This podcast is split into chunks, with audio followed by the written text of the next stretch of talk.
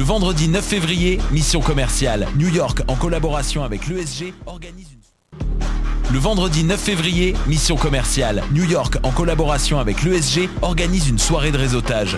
Rejoignez-nous de 19h à 22h dans la salle polyvalente de l'UCAM au SH 4800. Participez au cocktail en présence des conférenciers François Lambert, ancien dragon, Benoît Chalifou et Michael Bibot. Infos et billets disponibles sur l'événement Facebook L'adversité, un ennemi à considérer comme un allié. Alors, rendez-vous le 9 février.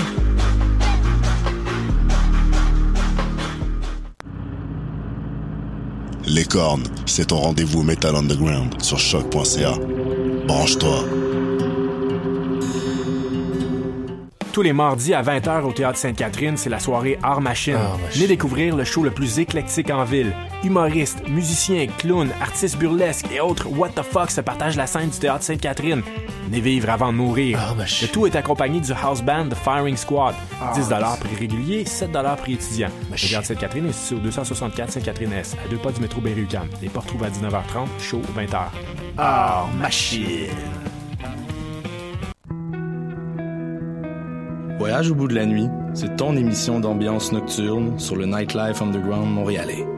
Découvertes musicales, chroniques culturelles et idées de sortie pour divertir tes nuits urbaines. Voyage au bout de la nuit, c'est l'émission nocturne de choc.ca. Hi, this is Ty Siegel, and you're listening to CHOQ in Montreal.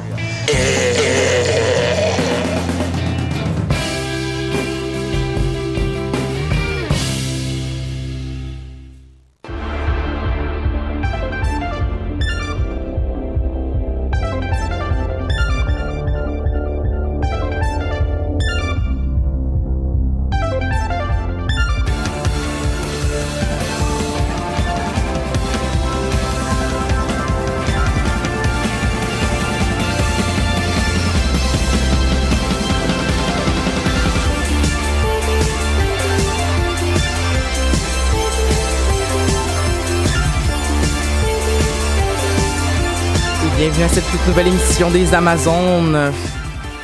Nous sommes le 7 février lorsque, si vous nous écoutez live sur Facebook, nous sommes un moment donné, si tu nous écoutes en podcast, je suis encore une fois super bien entourée. Mon nom c'est Elisabeth euh, Simpson, by the way, et euh, j'anime donc cette émission depuis plus de 61 émissions déjà.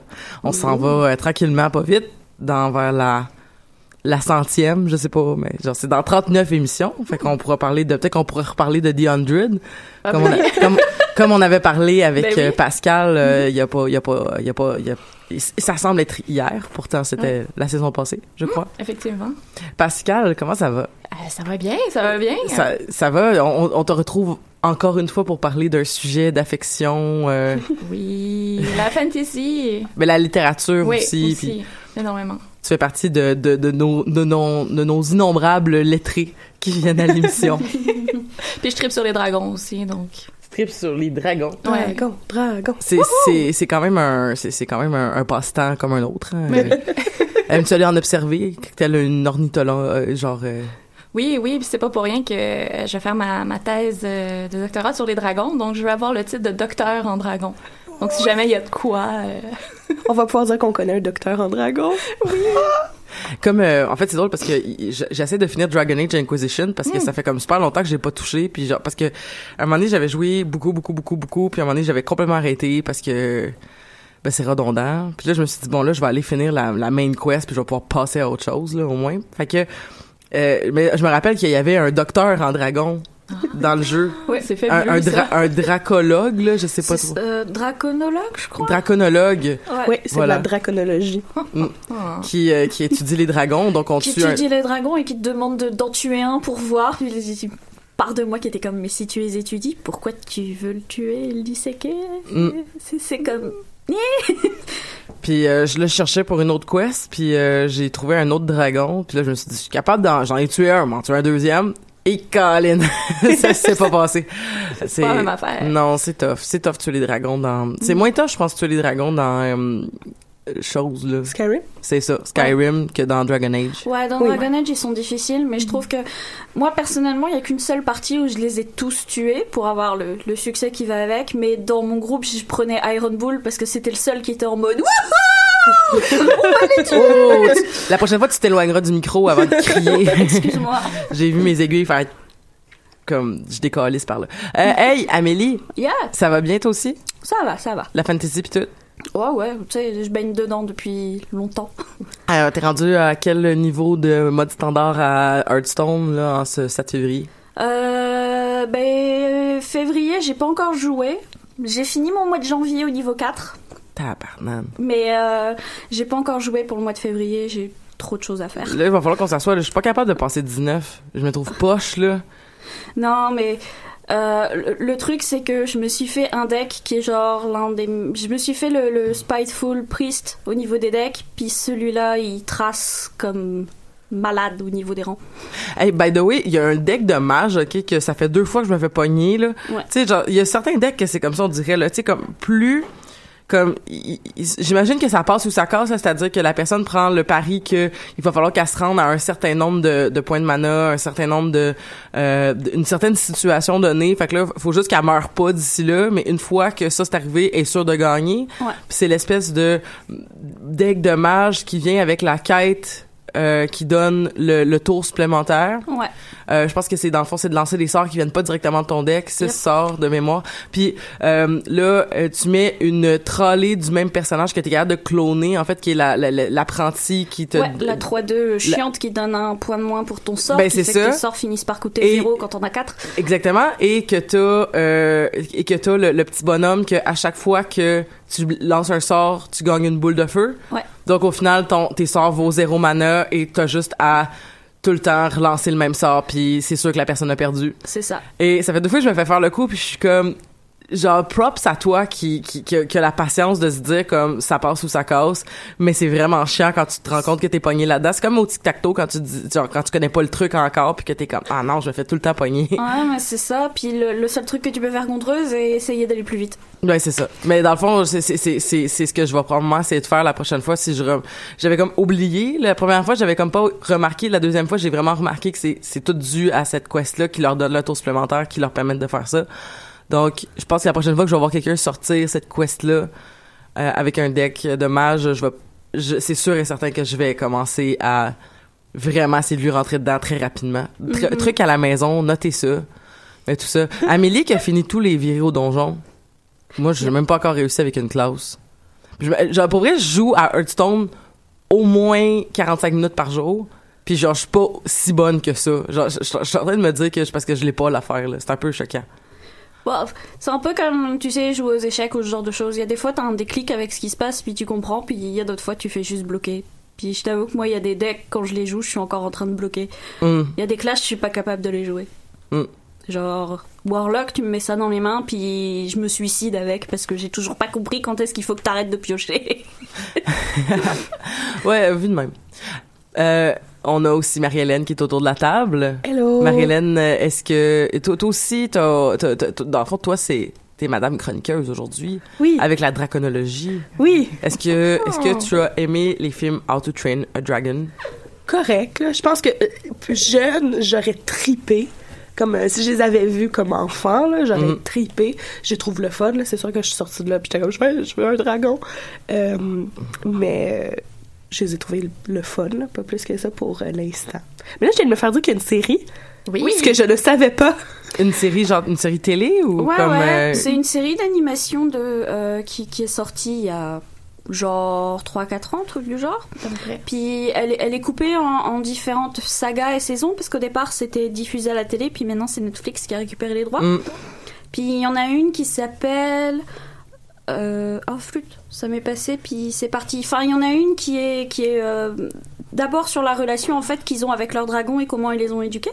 Oh. Donc tu vois vraiment tu le, le processus d'école, etc., etc., qui se forme, puis comment le village il s'est mis à apprécier les dragons. Parce que t'as des épisodes du genre, bah, les dragons ils sont maintenant sur l'île, mais ils bouffent tout. Donc euh, faut trouver une solution, puis ce genre de choses. T'en as une deuxième où t'as des gens qui veulent capturer les dragons, puis après t'as la troisième qui est sortie sur Netflix, puis qui s'appelle Race to the Age, et qui est plus sur euh, l'évolution de Hiccup, comment il finit par devenir plus mature, un peu plus chef, et puis sa relation avec Astrid. Oh. Puis d'autres choses autour et tout et tout, mais c'est franchement... Moi j'ai trouvé que pour une continuité entre le film 1 et le film 2, ça marche très très bien. Ça se passe entre les deux? Ça se passe entre les deux, ouais. Hmm. Parce que c'est, c'est, en tout cas, moi, j'avais écouté le premier film, j'avais vraiment beaucoup, beaucoup aimé ça. Puis, euh, en plus, c'est drôle parce que j'ai un chat aujourd'hui qui, qui, qui, qui ressemble beaucoup euh, à euh, Toothless. Fait que ça me, ça, ça me touche beaucoup quand je le Je veux vois. des photos. Ben, je vais t'en, je vais t'en montrer, mais c'est, c'est, c'est vraiment dans le, c'est parce qu'ils ont les mêmes yeux, puis ça, en tout cas, ils ont la même, en tout cas. Oui, c'est. C'est euh, euh, mais euh, la, la deuxième film, au début j'étais comme ah je suis pas sûre, je suis pas sûre, puis j'ai vraiment mais premièrement c'est tellement beau, Mhm. mais je veux dire c'est c'est c'est c'est- c'est visuellement tellement beau, puis en plus euh, j'avais bien aimé toute la twist là avec comme la, le- le- les gens qui l'espèce de gros dragon, puis euh, ouais c'était c'était c'était c'était bien, c'était bien, c'est des bons films, c'est des bons films pour Ouais. enfants. Oui. Euh, Pour tous. Pour tous, pour Ben, toute pour ta tous. famille. Mais bon, euh, je- non, j'allais j'allais rentrer dans ma dans ma pourquoi comme c'est quoi qui, qui pour moi fait un bon film pour enfants mais on n'a pas le temps. Fait qu'on va commencer à on va commencer à, à parler de la chronique donc euh, de Marie-Hélène. Oui. Ben justement, ma chronique c'est sur les dragons. Ah ben Colin. Hooray! Yeah! Euh, en fait, euh, justement, là, j'étais en train de me dire, oh, faudrait vraiment que je, je, je réécoute How to Train Your Dragon. Euh, quand j'étais petite, on dirait que je m'en rappelais pas, puis c'est hier, en retournant lire sur les dragons, que je me suis rappelé que, petite, j'aimais vraiment beaucoup les dragons. J'ai vraiment longtemps voulu y croire. J'avais euh, des livres chez nous. Il y en a un, j'avais, il y en a un, je prenais tout le temps à la bibliothèque, euh, qui s'appelait Le guide officiel de la dragonologie, euh, qui était vraiment comme le sous-titre, c'était pour bien chasser et dresser les dragons. Euh, j'en il y en avait un autre qui c'était comme l'encyclopédie des dragons. Puis c'était juste des magnifiques livres avec plein d'illustrations. Euh, je me rappelle il y en a un des deux que tu l'ouvrais puis il y avait euh, comme des des, des, des trucs insérés dedans comme ah ça c'est de la poudre d'ailes de dragon. Mais c'était comme juste du brillant dans un dans un ziploc. Mais oh mon dieu j'avais de la poudre d'ailes de dragon. Ah. bien sûr, depuis j'ai vieilli, je sais que je passe en forme pour devenir une chasseuse de dragons. Euh, et euh, c'est ça. Hier, j'ai, commencé mes recherches comme que je fais un peu tout le temps. Au lieu d'aller lire, je me ramasse sur YouTube. Euh, bonne nouvelle, tout le monde. Les dragons existent encore. Vraiment? Mais oui. Euh, parce que euh, j'ai trouvé toute une catégorie de gens sur YouTube qui font des vidéos euh, de théories conspirationnistes sur l'existence des dragons. Wow. Euh, J'en avais une coupe de préférés. Un gars que le, le, le vidéo commence, puis c'est c'est comme les raisons pourquoi. euh, tu sais, c'est comme le top 5 des théories sur pourquoi euh, on, on- les dragons existent dans notre mythologie. Ça a commencé, il parle des os de dinosaures, il parle des mélanges de différents animaux, des représentations des peurs des gens. Puis là, il arrive numéro 3. Ce sont des reptiliens. Ah ben sûr. Ben oui, parce qu'en fait, les dragons, c'est des extraterrestres qui sont arrivés sur la Terre, qui aujourd'hui ont pris la forme des reptiliens parce qu'ils savent que comme ça, ils vont mieux s'intégrer à notre société. Mais c'est pour ça qu'on n'en voit plus aujourd'hui, mais qui ont déjà existé. Puis c'est pour ça qu'il y a des pyramides partout sur la planète, comme à des endroits différents, puis ils ont des représentations. Ouais, j'ai euh, j'ai vraiment eu beaucoup de plaisir. Euh, mon autre que j'avais beaucoup aimé, c'est juste un gars qui s'assoit puis il dit il- dans le fond, je vais vous prouver l'existence des dragons grâce à la Bible. C'est comme une vidéo de 50 minutes. Je l'ai pas écouté au complet, mais en gros, euh, la Bible prouve l'existence des dragons.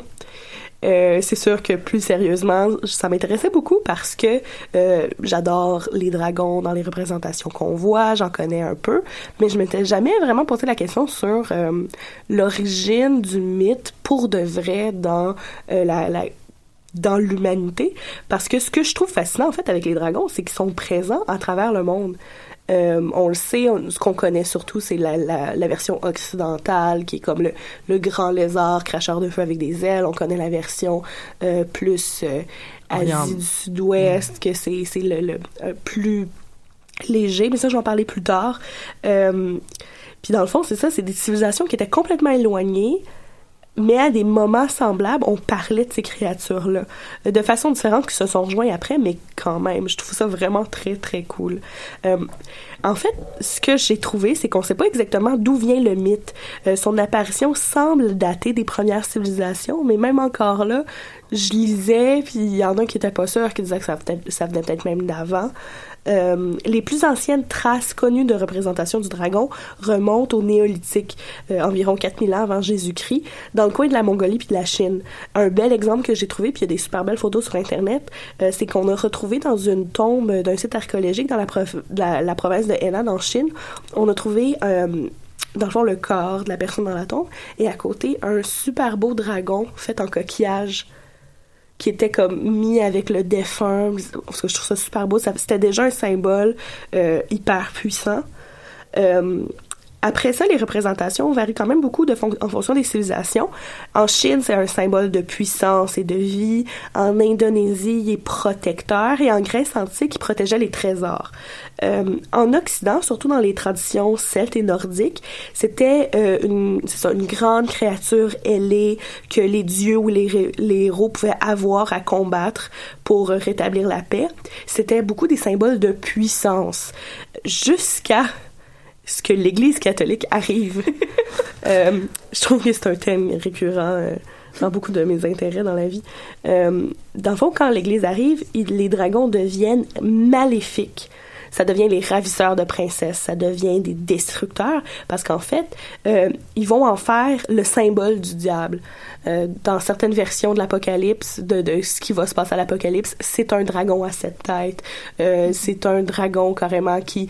euh, mais c'est quelque chose qui est intéressant, que je ne sais pas à quel point c'est vrai dans le gars qui parlait de la Bible, c'est qu'il dit que dans les traductions aujourd'hui, on a changé ça pour lézard ou serpent, mais selon lui, dans... ok, ça a l'air que c'est peut-être vrai. C'est logique, oui. Oui, mais que en fait Adam et Ève, c'est un dragon qui leur a donné, la, qui leur ont fait manger la pomme, Euh, des choses comme ça. Fait que les dragons seraient dans la Bible.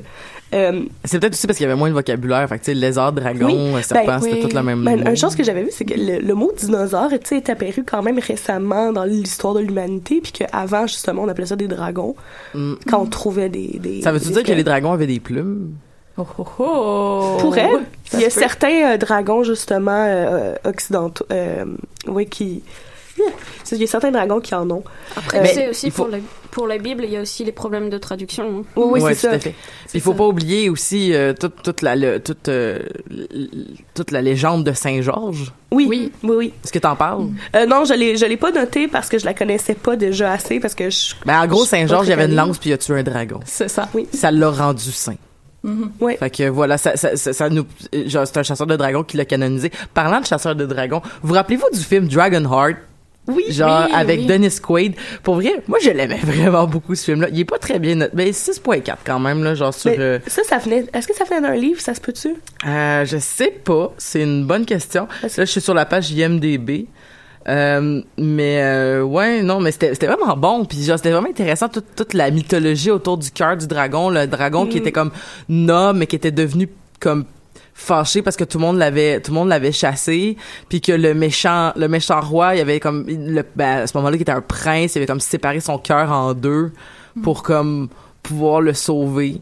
Puis en tout cas c'était vraiment euh, c'était vraiment mais, mais finalement il était pas fin fait qu'il fallait qu'il décide genre si je te tue tu me tues mais tu sais comme bref puis qu'il devenait une constellation. C'était vraiment bon Dragonheart. Allez allez regarder ça. Un bon 96 écoute ça vieillit super bien en plus. Pas pantoute j'imagine mais c'est pas grave. Hey, c'était Sean Connery qui faisait la voix du dragon. Hey, ok en tout cas. C'est parti. Ah ben là, j'ai goût de retourner voir ça aussi. euh, ben en fait, j'étais rendue au dragon asiatique. Quant à eux, euh, même s'ils sont aussi dangereux, euh, ils sont pas vraiment hostiles. Ils sont associés aux forces de la nature plutôt Mm. qu'à comme des. Ils sont, c'est, c'est moins vu comme des, on va dire, des énormes animaux ou des monstres que des, des. Je veux pas dire nécessairement esprits. Il y en a que c'est comme vu comme des esprits. Il y en a que c'est vraiment vu quasiment comme dans certains mythes originels comme des dieux. Comme c'est, mais c'est beaucoup plus. euh, là, je perds mon mot là. Mais tu sais, c'est, c'est, c'est beaucoup plus magique dans, dans l'idée. c'est plus surnaturel plus Ouais. Euh, ils sont ils sont plus fins, ils sont aériens. Absolument, ils n'ont pas d'ailes. Euh, tu vas retrouver vraiment distinctement. comme des- dans Spirited Away Oui, mais justement, on va voir ces dragons-là dans des dans les animés beaucoup. euh, Mhm. euh, si tu regardes Pokémon, par exemple, Oui. euh, la classe dragon qui existe maintenant, ben un des exemples c'est euh, Dratini qui s'appelle, qui est qui pour quelqu'un qui connaîtrait pas ça pourrait comme pourrait quasiment dire ben là c'est un serpent, mais non, c'est comme un dragon dans ce sens-là. Euh, Comme dans Dragon Ball. Euh, On vient tout le temps à Dragon Ball, mais ça qu'on en parle tout le temps. Ah, parce qu'il y a le mot dragon. Ouais. Euh, sont plus longs aussi. On en a tous, on en a tous déjà vu quelque part. Euh, on retrouve cette représentation-là, notamment en Chine, au Japon, en Corée, au Vietnam. C'est ça, sont souvent associés au climat. Euh, fait qu'il va avoir, euh, c'est eux qui vont amener les tempêtes, qui peuvent aussi les arrêter. Euh, donc, c'est probablement ces folklores-là qui sont riches et fascinants qui font que les dragons se sont trouvés une si belle place dans la culture populaire moderne et le heroic fantasy puis tout ce qui est fantasy. On le sait, des dragons, il y en a à la télé, il y en a au cinéma, dans les jeux vidéo, les jeux de rôle, les romans, etc., etc. Il y a 10 000 exemples. De notre bord de la planète, j'ai l'impression que c'est surtout le dragon occidental qu'on voit. De plus en plus, on voit aussi le, le euh, le, le dragon oriental, c'est ça, tantôt je me suis trompée. Euh, mais il y a des, euh, quand même, c'est ça, des belles exceptions de, de dragon oriental. Mais tu sais, si on regarde le Hobbit ou Game of Thrones ou encore les Chevaliers d'Émeraude pour nommer les plus grands, c'est eux qu'on voit. Ouais. Bah. Ben oui, sur la page, ok, ça je voulais juste le dire, sur la page Wikipédia des dragons en français, dans les exemples d'œuvres marquantes avec des dragons, tous les chevaliers d'émeraude, Anne Revillard. mais t'as pas, mais pas le Hobbit. Euh, le Hobbit est là, il est pas dans la page de Heroic Fantasy Ah. en français. En tout cas, ça met beaucoup d'amour à mon cœur parce que j'aimais vraiment beaucoup les chevaliers d'émeraude quand j'étais plus jeune. Je sais pas. Moi, j'ai jamais lu ça. Euh, mais je- euh, euh, oh, ben il y avait il y avait un film aussi euh, plus- beaucoup plus tard que Dragon Heart là. Puis je me rappelle plus comment ça s'appelle c'était mais c'était un, un extraterrestre qui débarquait genre en Norvège dans le temps des Vikings. Puis que genre il, il- mais fait mais il perdait la mémoire fait qu'il se rappelait pas que c'était un gars venu de l'espace mais là son vaisseau s'écrasait puis euh, il amenait avec lui comme des dragons mais dans le fond les dragons c'est comme des extraterrestres Ben tu vois, ma théorie marche encore. Exactement.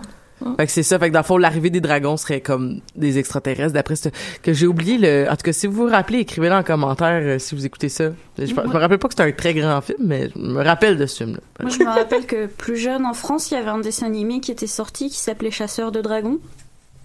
Puis euh, je me rappelle beaucoup parce que le générique était chanté par euh, The Cure. Je pensais que t'allais dire un dragon. Ben, comme toutes Non, les non. bonnes chansons. Ben oui, ouais.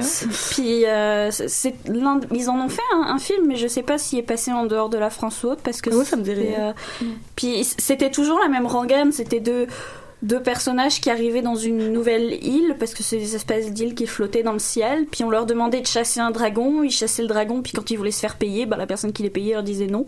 Puis ils se retrouvaient sans le sou et ils repartaient sur une autre île chasser des dragons, mais il leur arrivait toujours des aventures complètement stupides. Tu sais, des euh, fois, changer de carrière, c'est une option aussi. Ouais, voilà. Ouais, c'est ça, mais non, le personnage était focus parce que euh, il était aussi cupide. Tu sais, l'image du dragon qui garde son trésor sur. euh, ben, Ah. Il était cupide à ce point-là, en fait. Donc, il chassait les dragons avant tout pour essayer de retrouver leur trésor, sauf que les trois quarts du temps, il n'y avait pas de trésor. Mais et, et- et les dragons, Marie-Hélène? Ben c'est ça. Les dragons ça? sont merveilleux.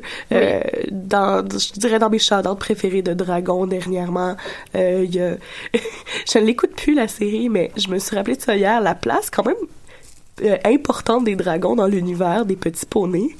Comme je sais pas s'il y en a qui ont écouté la série originale. Dans la nouvelle série, il y en a beaucoup aussi. Oui, oui. Mais même dans la série originale des années 80, il y a beaucoup de dragons dans l'univers de My Little Pony. Ça, je trouve ça vraiment merveilleux, puis je voulais le souligner. Je sais pas. Oui, je te Ah, jure. ouais, ça, ça me donner euh, des, des, des... Ben, c'est parce Moi, que. Envoyez-moi plein de trucs à regarder, là. T'as l'univers des Monts Petits Poneys avec les licornes à l'intérieur et tout et tout, Ouais. et t'as le royaume d'à côté qui est le royaume des dragons. Oh boy. Je trouve ça merveilleux. Complètement l'inverse de ce que sont les petits poneys, qui sont assez vi- virulents, violents, puis. Mm. euh, Les poneys, ça, c'est vrai. En tout cas, c'est mes deux passions dans la vie, genre les, les licornes et les dragons, alors... euh, Ah ben oui. J'aime ça. tu- T'aurais dû faire en Angleterre aussi, au Royaume-Uni. Mm. Ah oui, aussi, si vous voulez euh, passer un bon moment, googlez genre euh, fresque médiévale dragon, il y en a des très belles. Dont celle avec Saint-Georges. Oui, ça c'est sûr que ça Dont va. plein de fresques de Saint-Georges. Ouais. Merci beaucoup Marie-Hélène euh, de nous avoir euh, parlé des dragons. Puis euh, c'est ce qui est une introduction en fait pour notre thème principal qui était le heroic fantasy. Puis là j'ai posé la question avant de commencer l'émission. Ouais mais c'est quoi la heroic fantasy? Et j'ai eu le droit à des roulements d'yeux puis des soupirs. Fait Je me sens visée. mais non mais je- c'est c'est c'est- c'est- Explique-nous Pascal pourquoi est-ce que c'est difficile à déterminer? C'est pas ça fait pas l'unanimité en comme pour pour le pour le résumer le concept qu'est-ce qui se passe avec le heroic fantasy? Ben, je dirais que comme tous les genres, en, en général, euh, c'est c'est assez difficile à définir parce qu'il va toujours avoir une œuvre ou euh, un, film, un, un livre ou quoi que ce soit qui ne concordera pas avec euh, disons, Exactement. la, la, la formule bien codifiée de ce que ça devrait être. Puis ça pose en fait toute la question de qu'est-ce qu'est la fantasy à la base. Mhm. Je peux vous dire que ça fait à peu près 2-3 ans que je travaille à, à étudier la fantasy et que personne s'entend sur la définition. Mm. Euh. Mais je peux-tu dire, moi, la définition que j'avais quand j'étais au primaire? Vas-y. Parce qu'on a fait euh, des exercices dans mes cours de français en primaire secondaire sur le merveilleux, donc Mm. fantasy qui se traduit en merveilleux. Ça dépend pour qui.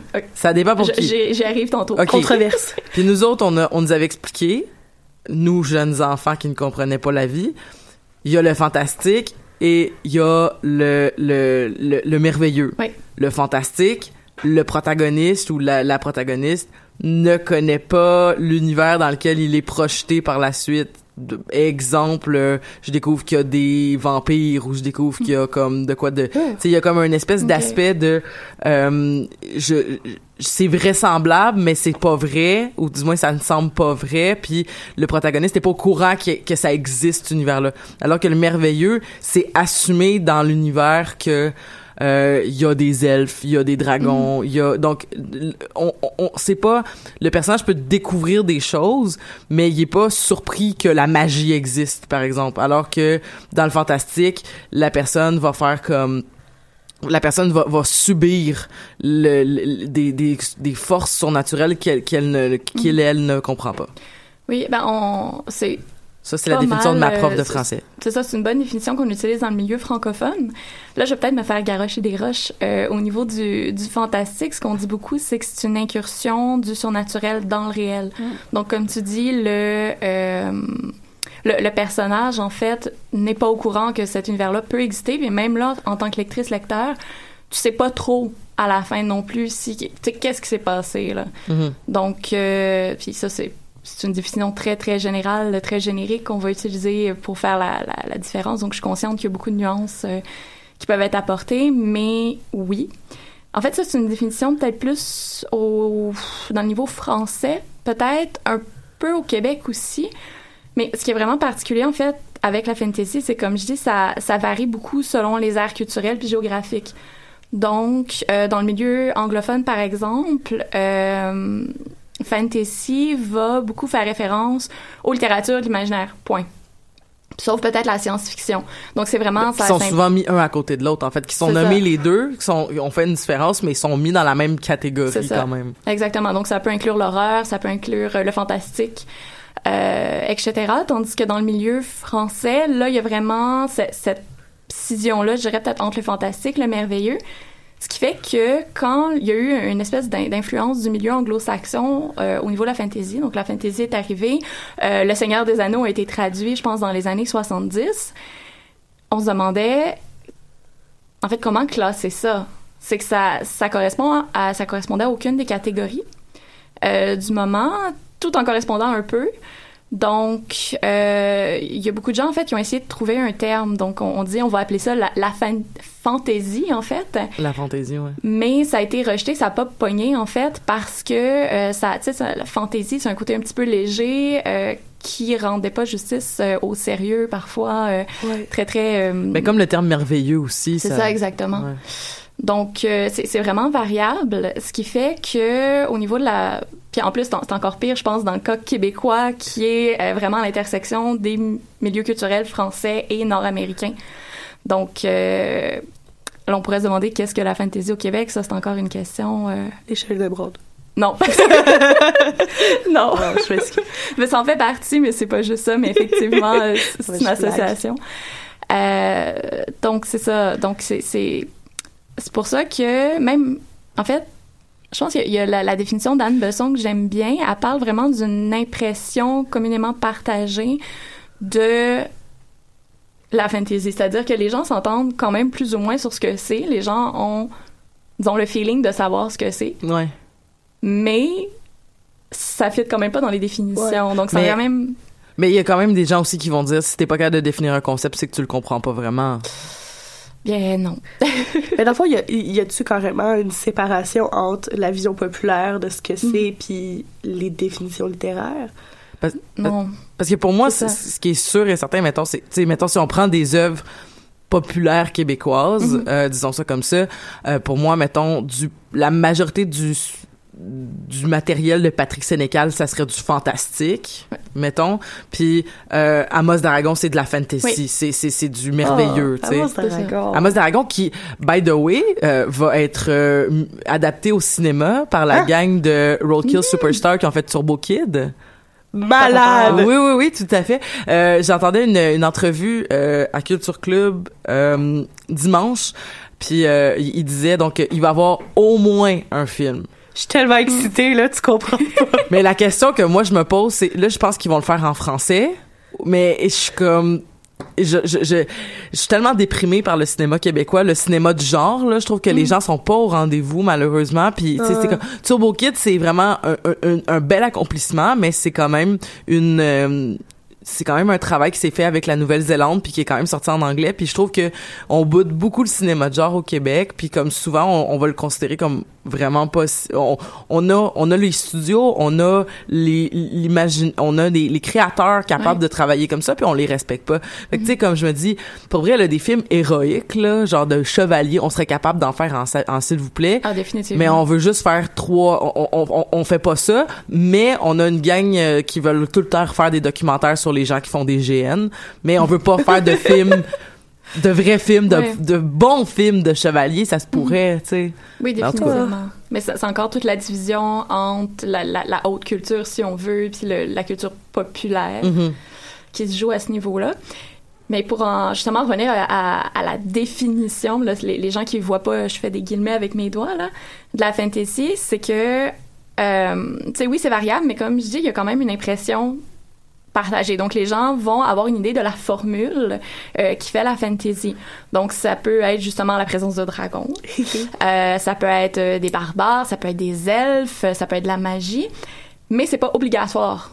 Donc, c'est pas obligatoire d'avoir tous ces petits éléments-là qui composent la formule Mhm. pour faire quelque chose de la fantasy. Donc, ça va jouer euh, à, à travers ça. On parle beaucoup aussi d'un monde secondaire.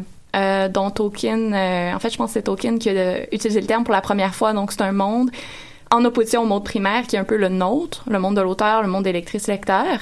Et ce monde secondaire-là, donc, c'est un autre univers. En général, il va être médiévalisé, mais pas tant que ça. Là. Donc, on a aussi des, des codes fantasy victoriennes qui de plus en plus euh, pullulent.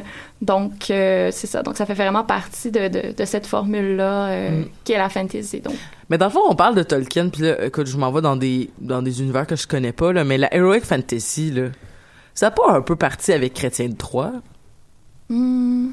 ben oui, je- Tolkien n'a pas inventé la roue, là. Non, non, je, non, non, certain. je- non, mais je pose une question parce que dans ma tête, c'est heroic fantasy. Tantôt, je, me- je vous demandais, ça veut dire quoi heroic fantasy? Vous m'avez montré vos biceps, là, tu sais. Fait que il y avait quelque chose, donc, de, de l'ordre du, de la création du héros, puis de, justement, tout la- le- tout l'aspect de, de, de, de, la fan- de la- du merveilleux puis tout ça, ce qui me semble être ce qui est présent dans, dans, dans Chrétien de Troyes, dans tout le travail qui s'est fait autour de l'écriture de la table ronde, puis tu sais il y a de la magie, il y a des il y a des monstres, il y a il y a tu sais euh, bon c'est sûr qu'il y a du religieux aussi beaucoup, mais tu sais comme euh, c'est c'est sûr que ça tourne beaucoup autour du dieu, de de, de Dieu dis-je, mais euh, voilà, tu sais je veux dire il y a il y a, y a probablement beaucoup de codes de l'héroïsme qui Ben provient oui. de Oui, puis- mais là ça. avant ça on pourrait parler d'Ulysse puis on pourrait parler d'Hercule fait que euh, hey, finalement ça on fait tout vient partie vraiment vraiment loin. des mythes fondateurs, je pense, Ouais. euh, qui reviennent. euh, Mm. Mhm. Puis comme la, la fantasy va puiser beaucoup dans ces mythes-là, donc va les réactualiser, donc c'est certain. Et sans parler du fait que les, les premiers, disons, euh, auteurs, autrices de fantasy, c'était des médiévistes, beaucoup, Mhm. euh, dans beaucoup de cas. Donc ils connaissaient, euh, connaissaient leur folklore, connaissaient... On dit-tu médiéviste ou médiévaliste? Parce que j'ai une amie Hey. qui, je me sais plus, j'ai une amie qui a fait sa maîtrise en sur la littérature ça. médiévale, Mhm. puis sur Chrétienne 3 justement. Puis je sais plus, elle, elle, elle utilise tout le temps l'un, puis elle me dit l'autre faut pas l'utiliser. sur- L'autre médiéviste, I think. c'est- Il y en a un c'est en anglais, puis il y en a un autre c'est en français. Ah, ça se peut. Hein? Dis herbe avec un accent d'anglais. Médiéviste? Ouais. Ouais, Mais en Médiévaliste. français, ça va passer. Euh, ouais.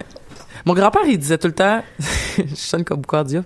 Mon grand-père, il disait tout le temps, il n'y a jamais eu de nouvelle histoire depuis Ulysse. Est-ce que Ulysse c'était la, la, la Non, non. vraie euh, histoire? Déjà, je suis qu'il y en avait d'autres. Ulysse, euh, il- j'avais lu pas mal de textes qui expliquaient qu'Ulysse serait une reprise de différents contes qui dataient Mm. encore de contes oraux bien avant euh, Homère et l'écriture et ce genre de choses. On Ouais. n'est même pas sûr d'ailleurs que euh, Ulysse ou même l'Iliade et l'Odyssée c'était juste Homère. Ça Mm. pourrait être une multitude de gens en fait. Mhm. Donc euh, non, il y a des choses que tout tout ce qu'on fait en fait ne soit qu'une continuelle réécriture. Mhm. Ben oui, puis c'est c'est une des critiques que- qu'on voit des fois du genre parce que, que, que j'ai vu passer. Tu sais, par exemple, il y en a qui vont dire, ben justement, euh, admirons le travail de, de Tolkien, mais passe, ben pas passons à autre chose, mais tu sais, il a inventé des choses vraiment merveilleuses, puis au lieu de dire, ah, ça va m'inspirer d'inventer par exemple des races, on va juste reprendre ces races puis ces, ces patterns qui lui venaient déjà de quelque chose. Ouais, Je pense ouais, que ça fait fait. partie de, de la nature humaine aussi, là, de la nature Ouais. créative. Mais c'est que lui, il les a cristallisés aussi, toutes ces légendes-là, puis tout ça. Puis il y avait des, ré- des réflexions intéressantes en arrière aussi de Mais- ce qu'il créait. Tu vois, mais on n'est jamais content, hein, parce que, je veux dire, mettons, Stephanie Meyer, là, quand elle avait écrit euh, euh, Twilight, la série des quatre livres de Twilight, elle avait dit... Euh, j'ai jamais lu un livre euh, ni un article qui dit, qui parle de du mythe du vampire et du loup-garou. Genre, je je- j'ai jamais ouvert un livre qui parlait du mythe du loup-garou puis tout ça. Ça explique beaucoup de choses. Ça explique beaucoup de choses. Ben, tu sais, elle a tout réinventé, elle a tout créé un genre de, de, de origin story, de où est-ce que ça vient les vampires puis les loups-garous, puis tu sais, très américanisé. Euh, Je serais pas prête à dire ça, au sens que, tu sais, t'as beau ne pas avoir ouvert un livre ou lu un article ou quoi que ce soit, Oui, tu oui. vis quand même dans un imaginaire. oui, oui, un- tout à fait. Je veux dire, comme quand même, le, le fait que les vampires boivent du sang, puis tout ça, je veux dire, comme ça ça. vient pas de nulle part, mais c'est, il y avait eu une réaction quand même virulente à, à son endroit parce que les gens étaient comme t'as même pas eu le respect tu t'écris un livre de, de, de genre puis t'as même pas eu le respect d'aller voir ce qui s'est fait avant ou de d'aller rechercher l'école mais du- d'un côté c'est comme non mais elle a récupéré elle a récupéré justement ce qu'elle connaissait de toute façon de, de ce qui est populaire de ce que tout le monde connaît du vampire ou du loup-garou. Mais en, en, en réutilisant aussi tu sais comme je veux dire je pense qu'il y avait pas de pleine lune euh, de, la- je pense que la pleine lune n'affectait pas puis je veux dire Ouais. comme tu sais toute l'affaire avec les yeux puis tu sais comme Puis les, puis les vampires qui brillent, là. Ouais, les vampires ça qui brillent au soleil, là. là. Mais bon. Ouais. Ouais. Mais de toute manière, de mon point de vue à moi, je pense que personne ne peut arriver quelque part et dire j'ai inventé quelque chose qui est nouveau et que personne n'a jamais fait. Mm. C'est pas possible. On n'a pas un, un esprit euh, assez. euh, Enfin, je veux dire, faudrait littéralement pas vivre dans notre monde pour pouvoir arriver et dire j'ai quelque chose de nouveau que vous avez jamais vu. Ah oui. Ouais, tout à fait. C'est pas juste ça, les, les codes, les archétypes, tous ces trucs-là, ben, ça te permet justement de, de comprendre ce qui se fait, là.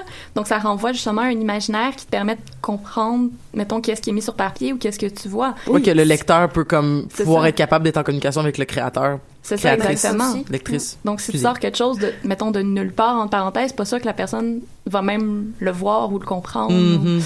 Donc, tu sais, tu peux y aller avec des codes avec variation, par contre. Mhm. Ça, c'est super intéressant Mm. au niveau de la création.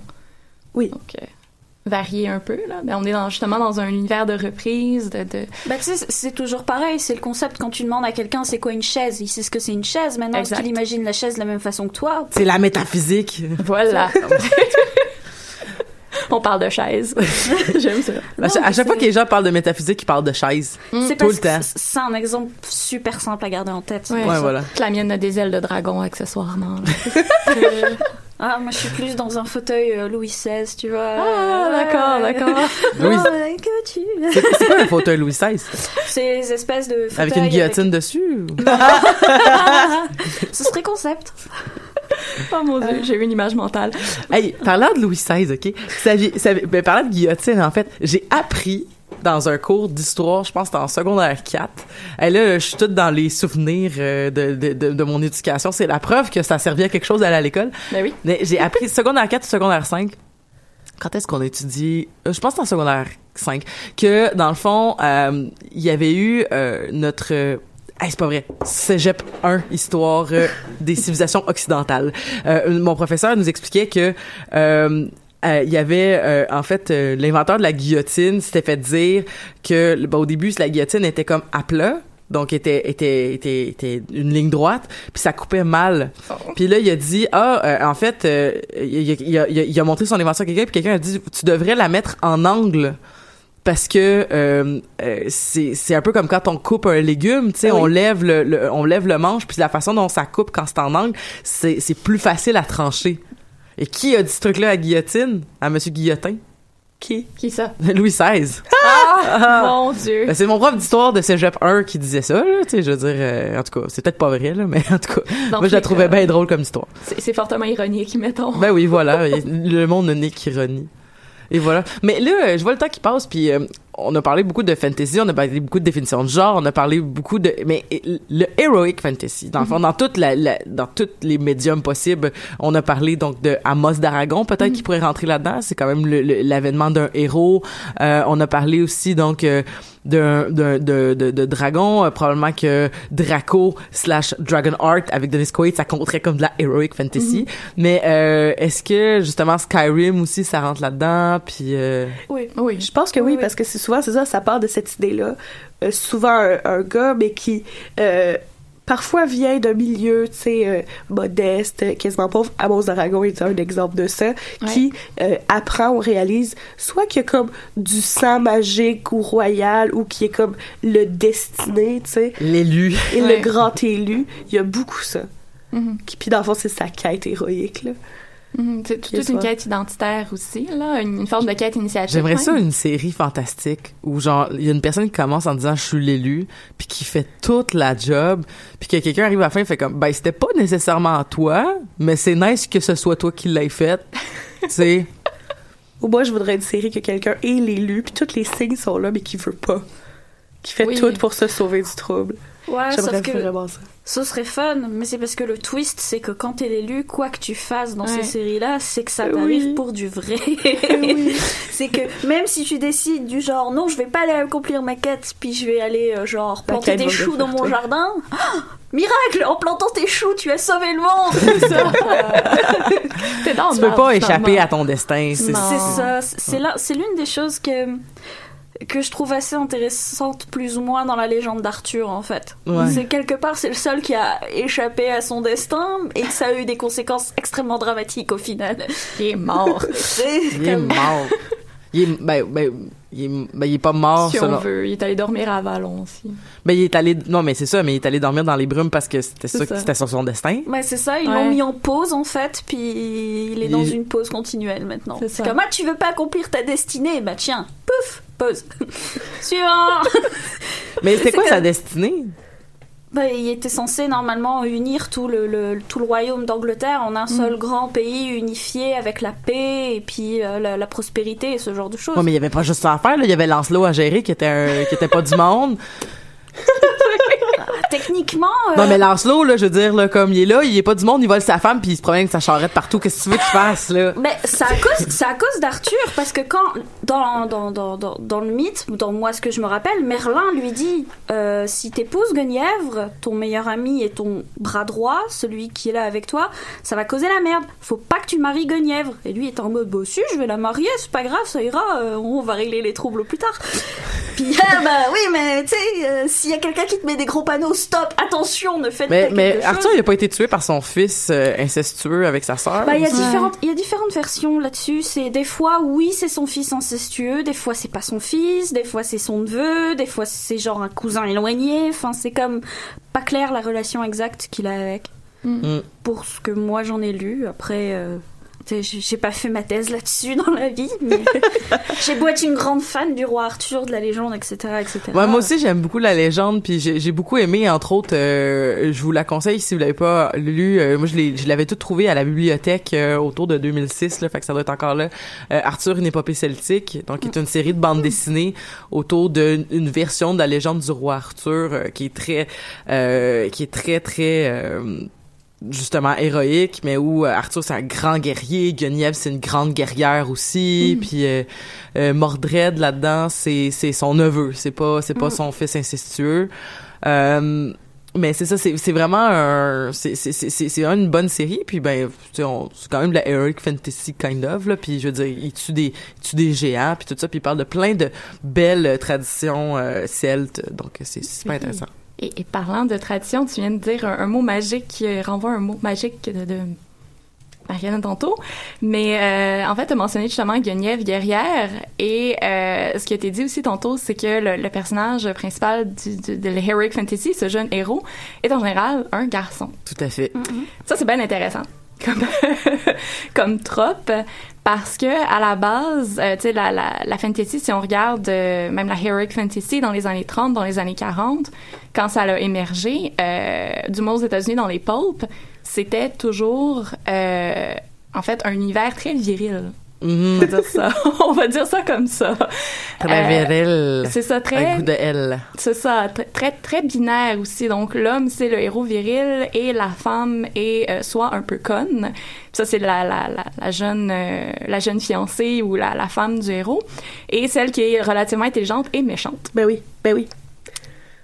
Donc T'sais, euh, Pourquoi, pourquoi être intelligente si t'es gentil, tu sais? exactement, c'est ça. C'était c'était un peu du jugeote, tu sais que tu vas devenir comme Ah ouais. ami du méchant. Ah mon dieu. Mais c'est ça, c'est un, c'est un genre très, euh, disons, on va dire hétéronormatif euh, à la base là. Euh, Qu'est-ce que je voulais dire là-dessus C'est vraiment intéressant. Ça, je vais prendre. Je crois que c'était Michelle euh, Laframboise, qui est une euh, autrice euh, franco-ontarienne, qui a fait un, un petit commentaire là-dessus éventuellement. C'est que les filles, euh, les, les personnages féminins en général, étaient bonnes juste pour se mettre dans le trouble. Ouais. Finalement, là. Mais tout le, le, le, le damsel in distress, euh, tout ça. ce trope là, ce Ouais, ouais. trope là. Ah, c'est, c'est, c'est, ouais. Euh, c'est ça. Je sais pas si vous avez. euh, Ben, ju- justement, comme je trouve que euh, autant que j'adore les heroic fantasy, puis autant qu'il y a des, des exemples merveilleux qui sortent de ça. Puis justement, c'est tellement un, un genre rendu grand et énorme avec d'innombrables trucs qu'on peut trouver des beaux exemples. Mais il y a quand même des choses mainstream qui retournent vers ces tropes-là, qui me tombent ses nerfs. C'est ça. Soit, euh, si t'es belle, t'es soit conne et gentille ou intelligente et méchante. Tu peux être une femme aussi et être grosse et moche, mais être genre aubergiste. Ah, Tu peux être ouais. ça. Euh, souvent, il y a beaucoup aussi d'espèces de, de séparation dans, dans ces genres-là entre si t'es laid, t'es comme con et méchant, puis Ouais. si t'es beau, t'es chez les gentils. Euh, puis ça, c'est pour les hommes et les femmes. Il y a beaucoup de tropes, il y a beaucoup d'archétypes dans ce genre-là Mm-hmm. que qui amènent quelque chose, puis qui en même temps, des fois, me, me font rouler les yeux un peu, là. Euh, je peux t'en nommer un qui me... Moi, celui qui me tombe souvent le plus sur les nerfs, c'est la créature magique, hyper sexy mais innocente. Oh mon Euh, dieu. Je me rappelle plus du nom de la bande dessinée, puis de toute façon, je suis pas là pour caller out. Mais à un moment donné, euh, euh, quand j'allais à Luco, on faisait les prix Marc-Olivier la, la Vertu, qui est, en fait, on lit des bandes dessinées qui sont sorties pendant l'année, on choisit qui qu'on va nominer pour les trois, puis dans le fond, après les élèves votent, puis c'est le prix de, de Luco. Puis il y a des bandes dessinées qui étaient sorties cette année-là. Je pense au travers. Puis là, déjà, je trouvais pas ça super bon. Puis c'était du, du Heroic Fantasy. Puis dans toute la bande dessinée, dans les 32 pages, il y avait une femme. Puis était tout nue au milieu d'un champ dans un cercle magique. Ah. Puis c'était comme une, une, euh, une représentation magique, tu sais. Puis c'est cette espèce de trope-là de... Je suis hyper... Souvent, il va y avoir des elfes dans ce truc-là, de comme hyper sexy, sans faire exprès, fait que c'est correct, mais en même temps, sont vraiment innocentes, comme... Ah mon dieu, je viens, je viens de, de, de réaliser quelque chose. C'est, vraiment en fait de, de l'altérisation du féminin dans le sens que, Ouais. tu sais, non seulement c'est, on, on- rend le, le féminin autre parce que c'est des femmes, Oui. mais en plus on leur donne une autre race. Donc Mhm. c'est double, c'est, Mhm. c'est doublement, c'est encore plus fort. Oh, Oui, yeah. puis aussi, il y a l'aspect de... Ah, vu qu'elle est pas humaine, on peut pas la, la slut-shamer, tu sais. Mm. Mais on peut la dessiner et la représenter comme nue et sexuelle, Mm. mais c'est pas parce qu'elle a pas des... C'est pas parce qu'elle a des mauvaises valeurs. Puis ça, c'est un trope qui revient de moins en moins, mais que tu peux trouver dans des choses, puis que ça me tombe vraiment c'est Ouais, c'est le genre de choses qui m'énervent un peu aussi. Puis c'est pour ça que j'aime beaucoup ben, des auteurs qui font de la parodie, comme Terry Pratchett par exemple. Ouais. Tu sais, dans le thème Les Nobliaux, t'as les elfes qui reviennent, t'as toutes les, euh, les petites jeunes qui sont toutes habillées, euh, à se faire attention à comment elles sont habillées, maquillées et autres, puis t'as les sorcières qui les regardent en mode non, mais danser nu sous la, sous la lune ou quoi que ce soit, ça a jamais rien fait pour personne. Êtes juste ridicule, les filles. Puis c'est pas ça la sorcellerie. Puis elles sont comme, Hein. Tu sais pas de quoi tu parles, t'es vieille. Mais, Il y a Andréane Dupéré euh, qui nous demande sur notre euh, live euh, Facebook euh, est-ce que vous considérez que The Magicians of euh, the Leave Grossman fait partie de la Heroic Fantasy? Elle nous conseille d'écouter la série sur Sci-Fi. Ah, je Euh, ne connais pas. Moi, j'ai lu, j'avais commencé, et j'avais commencé à lire The Magicians, puis euh, finalement, j'avais, je, je lis vraiment pas vite là. puis je- c'est quand même un livre qui coûte cher, fait que je l'avais emprunté à la bibliothèque parce que c'est comme des grosses briques là quand même là, puis j'avais pas les sous pour m'acheter un livre à 40 pièces, puis euh, je l'avais emprunté à la bibliothèque. Je pense que je l'ai gardé un an. J'étais allé la reporter avant de déménager, puis genre j'ai jamais payé ma, ma dette à la bibliothèque euh, Marc Favreau. je suis vraiment désolée. De toute façon, à Montréal, euh, tu peux, ton, ton- ta dette pour un livre peut pas monter plus haut que 2 dollars. Fait que, Ah, bon. Mais si jamais je me réinscrivais, ouais. Non, à, à la BANQ, c'est différent. OK. À la BANQ, c'est c'est à tous les jours, puis c'est cumulatif. Euh, Tu pourrais te rendre à genre plusieurs euh, centaines de dollars là, si tu vas jamais emprunter un livre. Mais il y a des journées de pardon aussi à, à la BANQ. Mais euh, il y a euh, euh, à, à la- au réseau des bibliothèques de Montréal, euh, un retard peut pas te causer plus que 2 dollars. C'est juste que si t'es comme moi puis t'en empruntes 5 à la fois, ben t'as quand même 10 pièces à payer quand tu retournes à, Ouais. à la bibliothèque. Tout ça pour dire que euh, The Magicians, je, je, c'est, c'est, je, je connais pas assez bien le, le, le, le- ben c'est sûr que The Magicians ça a été décrit comme étant le Harry Potter pour adultes. Euh, qui va rechercher beaucoup les codes aussi, tu sais, justement avec tout son hommage à l'univers de Narnia à l'intérieur à l'intérieur de, de l'œuvre. Tu sais, j'aurais tendance à dire que c'est, mais c'est, puis en plus, ça joue avec beaucoup de codes parce que c'est aussi, il y a, il y a, il y a- y a- ou en tout cas, je sais pas, je sais pas. Moi, je, je, je, je pourrais pas dire oui ni non. Bah, tu sais, c'est peut-être un peu à la frontière, comme justement Narnia ou Harry Potter. Je veux dire, Harry Ouais. Potter, t'es dans le monde réel, puis soudainement tu passes un mur, puis t'es dans le monde des magiciens. Est-ce que ça veut dire vraiment que t'es dans de la fantasy ou dans du fantastique? Tu sais, c'est comme. Ben c'est Mais- c'est ça qui est touché, c'est que comme Harry Potter, tu sais, on parlait tout à l'heure de tu sais le, le, le, le fait que le, le protagoniste était pas au courant de l'univers dans lequel il vit, il y a exactement la même chose dans The Magician, c'est-à-dire que le le, le, le, le personnage principal euh, se fait inviter à aller à l'école. Euh, ben dans le cas du, ma- de, de Magicians, il fait des tests là avant d'être sûr de pouvoir y aller. Euh, mais il y a quand même une notion que ah on t'a pris de ton de ton monde de moldu ou de peu importe comment Ouais, tu veux l'appeler, puis de non initié, puis tu l'emmènes dans un monde où il y a des gens qui sont au courant que ça existe depuis toujours, des gens qui sont pas au courant, des gens Mm. qui des gens qui jonglent un peu en tous ces univers-là. Puis en plus, t'apprends que au-delà, là, dans The Magician, c'est que au-delà de tout ce qui est euh, le monde, là, t'as le, monde normal, t'as le monde magique qui est dans le monde normal, puis t'as même des univers parallèles où tout est vraiment très très magique, tu sais. Fait que ça devient euh, ça devient très euh, très intéressant. Puis mais ce qui est ce qui est intéressant aussi, c'est toute la quête d'identité du personnage principal qui euh, en tout cas jusqu'où je me suis rendu dans le livre, parce que je me suis rendu quand même pas mal loin, mais comme où est-ce que je me suis rendu dans le premier tome, comme c'est pas un c'est c'est pas un personnage très attachant. Je pense que c'est quelqu'un qui est très euh, qui a des gros défauts puis je sais pas comme comment qu'il joue avec ça plus tard mais tu sais c'est c'est ça c'est c'est un personnage qui est pas très attachant puis qui va qui qui, qui va devenir très très rapidement mais c'est un, c'est un, c'est un, c'est un ado. Je trouve je trouve que c'est une belle représentation des milléniaux en même temps parce que je, je, je le voyais aller puis ça me faisait penser des fois un peu à la façon dont des personnages comme de Jean-Philippe Barry-Guerrard auraient auraient été euh, personnifié, c'est-à-dire on fait le portrait justement d'une de, de gens qui sont comme ben moi je suis là puis je suis à la bonne place au bon moment puis euh, je vais faire les bonnes choses mais je, sais aussi que je vaux que genre je sais qu'est-ce que je vaux puis comme je vais un peu euh, je vais un peu devenir euh, sans c'est un personnage qui est sans limite là, tu qui, qui va qui va se permettre de de qui dans peut-être sa genre de crise euh, de, de début vingtaine là où genre il prend plein il prend plein de coke puis comme je m'en fous puis de toute façon je suis un magicien. Puis de toute façon quand t'es magicien genre tu te fais payer une pension jusqu'à la fin de ta vie pour juste être un magicien. Ce qui a vraiment aucun bon sens. C'est vraiment un univers fucked up là. C'est comme c'est super élitiste puis une fois que t'as passé les tests puis t'es rendu un magicien mais je pense qu'il y a des mystères que j'ai pas résolus encore parce que j'ai pas fini le livre. Mais je veux dire, tu te fais payer jusqu'à la fin de ta vie juste pour être un magicien. tu sais, je veux dire, c'est vraiment cool. C'est intéressant parce que ce, que ce que tu me décris, du moins, c'est un jeu avec les codes. Ouais. Parce que littéralement, le, le, le beau héros euh, magnifique qui... euh, ouais, c'est ça. Mm. il prend de la drogue et il veut être un magicien. Donc ça, c'est génial. Ouais. Euh, puis c'est ça qui est intéressant aussi, c'est que quand on a euh, un, un- du moins un genre très codé comme ça, c'est que ça ouvre la porte à un jeu avec les codes Ben oui. et des jeux avec les codes, là. Mm. une réinvention constante. Puis surtout, de plus le temps avance, plus qu'on que justement, comme humain, on a le temps d'explorer ces, ces univers-là, Mm. plus les limites entre les genres se, ils deviennent flous, puis plus Mm. euh, un genre emprunte à l'autre. Ouais. Mm. Tu sais, le, le urban fantasy, des fois, finit par carrément devenir du fantasy, ou comme tu retrouves des éléments qui font urban fantasy dans des trucs de heroic fantasy, comme Mm. ça se mélange, puis c'est- moi je trouve ça cool. Oui, puis même chose par rapport justement au code hétéronormé donc on- dont Oui. on a parlé tantôt. Là. Si on a une espèce de code binaire entre les hommes virils et les femmes demoiselles en détresse, on peut jouer avec. Ben oui. Énormément, comme euh, Amélie parlait euh, justement avec euh, Terry Terry, Pratchett. Terry Pratchett.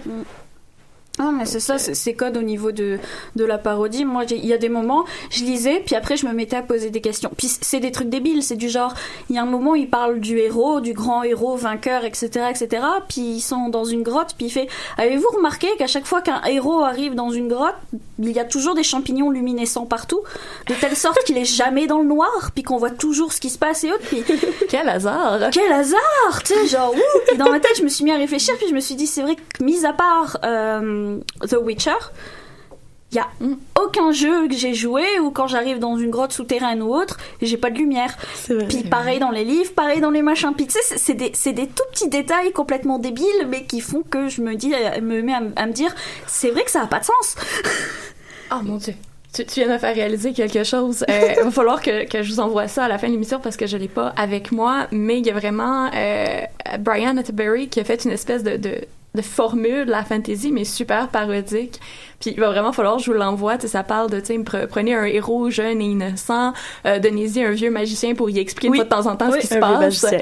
Euh, donc, Gandalf. Euh, ou Merlin, ou, euh, Ou C'est ça. Dumbledore. ou Dumbledore. c'est ça, exactement. Donc, il parle vraiment d'une recette. mettez tout possible ensemble, avec une grande barbe. euh, exactement. Donc, euh, c'est ça, comme ce héros-là qui comprend jamais rien et qu'il y a toujours quelqu'un pour lui expliquer qu'est-ce qui se passe. Tiens, d'ailleurs, une dernière chose pour parler de dragon encore. ah, dragon, je suis Dragon. d'accord. Tout le temps, tout le temps. Non, on fait une émission là-dessus à C'est parce que dans toutes les lectures que j'ai faites, généralement, quand un dragon est agressif ou quoi que ce soit autre, c'est généralement des dragons femelles. Ah! Comme dans Shrek. lectures que j'ai eues où les dragons qui gardent son trésor puis qui assez genre à faire son nid et ce genre de choses, c'est souvent des dragons femelles. Je- J'essaie d'y penser parce que je sais que, par exemple, le Hobbit, c'est un mâle. Avez-vous vu le, le, le, le, le, le- dans Dragonheart, c'est un gars, Mm. parce qu'il est fait par Sean Connery, puis dans Shrek, c'est une fille. Puis, mais avez-vous vu la petite BD qui, qui était un petit- qui, qui a comme circulé sur les réseaux sociaux? C'est, c'est un, un chevalier qui arrive pour aller chercher une princesse puis un dragon sur dessus d'une tour. Puis là, elle fait comme, elle fait, euh, le, le chevalier est comme, je vais chercher la princesse. Puis là, le, le- le dragon fait comme, va-t'en, c'est ma princesse, nanana. Puis là, t'as la princesse qui est dans la tour qui fait comme, il a l'air de quoi? Puis c'est comme, ah, il a l'air un peu fendant, il est un peu ordinaire, genre, pour vrai, euh, tu vaux vraiment plus que ça.